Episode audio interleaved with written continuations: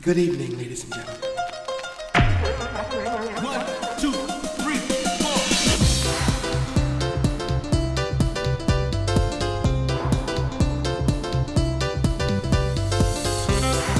Familias.com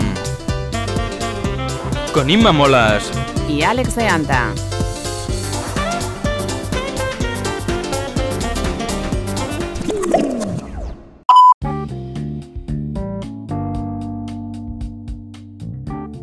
Muy buenas, soy Alex de Anta y esto es Familias.com. En este nuevo episodio, eh, que es un poco la continuación del anterior, donde empezábamos a hablar de ese palabra llamado disrupción, ¿verdad? Que a algunos ya os sonará, otros tal vez os pilla de nuevo, pero que todos eh, ahora ya sabemos que es algo mm, importante para explicar muchos de los fenómenos sociales que nos ocupan hoy en día. Y es que la disrupción en nuestra sociedad se produce de muchas formas y en muchos entornos diferentes, ¿no? Casi siempre lleva aparejado algún rasgo tecnológico, porque ahora sabemos que la tecnología lo impregna prácticamente todo.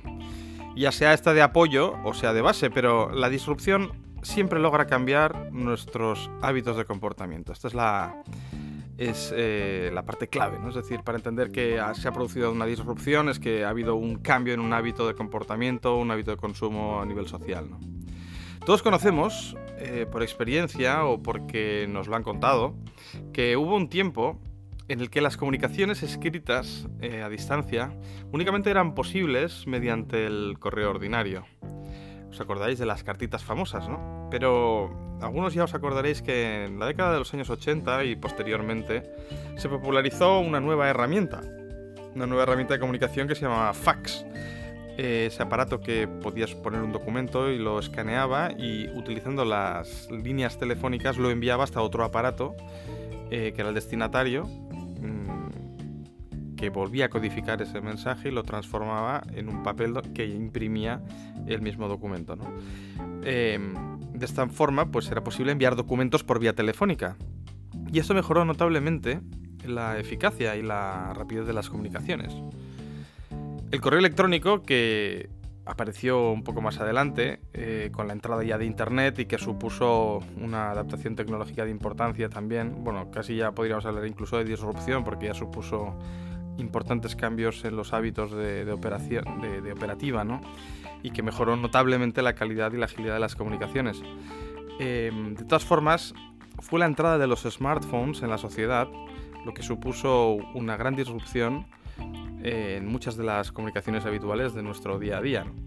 Además, el mercado de las aplicaciones móviles para los smartphones, más conocidas por todos como apps, nos abrió la puerta al desarrollo de herramientas que han sido revolucionarias en el mundo de la comunicación y de las que el máximo exponente eh, hoy en día es una aplicación que seguro que ya a algunos está viniendo a la cabeza, ¿no? que es el WhatsApp. Y no hace falta ahondar mucho en lo que ha supuesto esta nueva tecnología, ¿verdad? Pero básicamente mm, quiero apuntar que WhatsApp permite la comunicación instantánea de persona a persona y no de persona a lugar o destino como era antes, ¿no? Y además es eficaz, es multimedia, es directa de usuario a usuario o otra novedad de usuario a grupo, eh, de alcance internacional y no tenía ningún coste por uso, ¿verdad?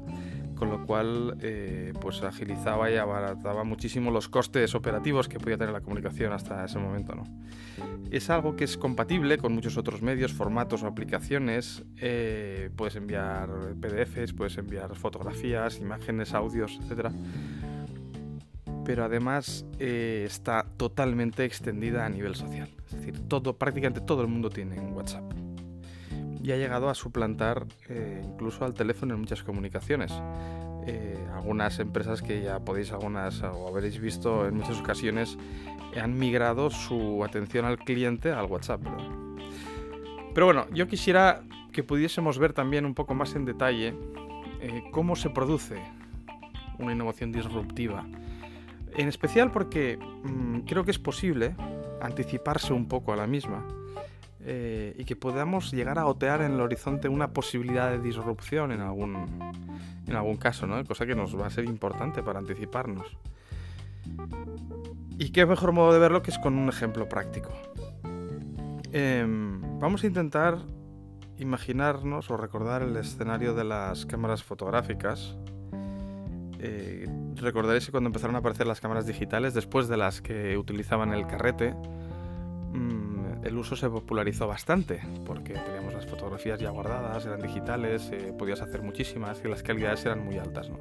Esas cámaras fotográficas iban evolucionando en el tiempo, iban incrementando sus niveles de calidad eh, cada vez tenían mejores objetivos, mejores megapíxeles, em, la electrónica era más potente, más poderosa y había un mercado muy poderoso eh, por el que competían muchas marcas, dos gran dos muy importantes que, seguramente ya os conocen ya os vendrán a la cabeza, como es el caso de Nikon y de Canon. Y entonces esas tecnologías adaptativas que iban incorporando estos fabricantes de, de cámaras fotográficas Em, llegaban incluso a superar y mucho lo que el público podía estar dispuesto a asimilar como necesario o suficiente, ¿no? en, el, caso de la tecnología fotográfica. Pero hubo un momento en el que surgió una circunstancia que anticipaba ya la aparición de una disrupción tecnológica importante por la que el público en masa pasaría a cambiar el hábito de consumo fotográfico. ¿eh? estoy refiriendo a cuando los usuarios cambiaron las cámaras de fotos digitales por los móviles, los smartphones.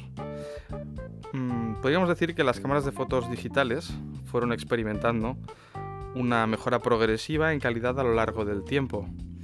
Es decir, lograron una mejora tecnológica adaptativa que fue perdurando y progresando en el tiempo. Pero en el momento en que surgió en paralelo el teléfono móvil con cámara de fotos, algunos recordamos, ¿verdad? Los primeros eh, que todavía no eran teléfonos inteligentes o smartphones. Es decir, que podían hacer fotografías, guardarlas en el ordenador con el cable y poco más. Y además tenían el inconveniente de que la calidad era todavía muy baja. Pero fue ese momento el punto inicial en el que nace la posibilidad de, innovación disruptiva que todavía no ha detonado socialmente.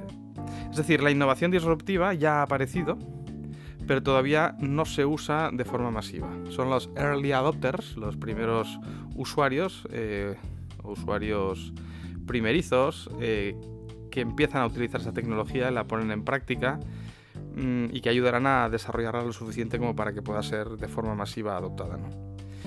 entonces, el problema es que todavía no había llegado al nivel de calidad necesario para que fuera deseable o apetecible por todo el mercado. Por ese motivo, durante algún tiempo las personas tenían cámara de fotos en el móvil, pero seguían acudiendo a los eventos familiares o sociales con su cámara digital. Sin embargo, los teléfonos fueron avanzando y mejorando también el nivel tecnológico, hasta que la calidad de las cámaras igualó el nivel de calidad satisfactorio o suficiente para el mercado. En paralelo, a esto, el teléfono tradicional celular se convirtió además en inteligente, smartphone, lo que mejoró muchísimo las posibilidades de gestión y de uso de las fotografías. Y con todo ello los usuarios vieron que el móvil además siempre iba con ellos. Era ligero, pequeño, tenía apps para gestionar las capturas y en cambio la cámara de fotos pues no tenía... Eh, no tenía estos recursos, aunque tenía muy buena calidad, incluso muy superior en algunos casos. Entonces, por todo ello, la gente decide adoptar el hábito de usar el móvil para hacer las instantáneas de su día a día y se produce de este modo la disrupción tecnológica.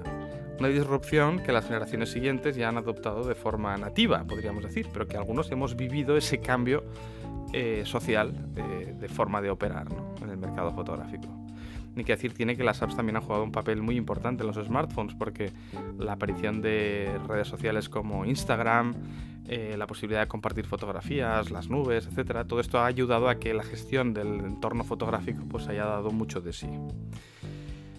Y es importante porque la disrupción a veces genera desconciertos, sobre todo en el mundo empresarial, como el caso este que veíamos, porque empresas grandes y muy capaces de llegar a adaptaciones tecnológicas de gran nivel, pues vieron cómo perdían todo un mercado o cómo se les transformaba todo un mercado, podríamos decir. Y es que en este ejemplo que veíamos del mundo fotográfico, eh, en el mundo de la fotografía, miles de usuarios aparcaron en casa sus cámaras de fotos de muchísima más calidad que las de sus teléfonos móviles. Y eso hizo plantearse muchas cosas a los líderes del mundo fotográfico.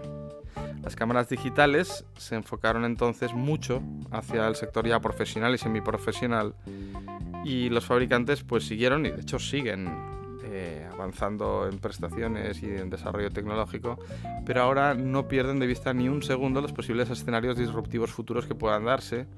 Y además eh, se generan muchísimas alianzas con empresas de otros sectores con los que confluyen y con los que colaboran para un poco anticiparse a posibles situaciones de cambio social.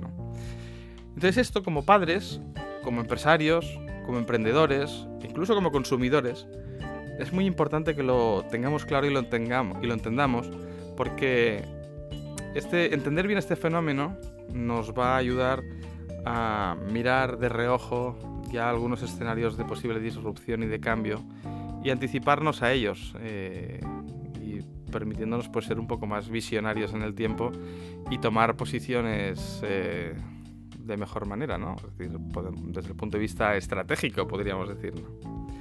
En fin, esta es la aclaración que quería hacer con un ejemplo del entorno disruptivo, de cómo se puede producir, cómo funciona, qué metodología sigue. Se puede abundar y ahondar mucho más en ello, pero no es el único escenario, se produce y se ha producido en muchos más. En el siguiente podcast me gustaría apuntaros el escenario disruptivo en el mundo publicitario y en algunos otros entornos que veremos también más adelante.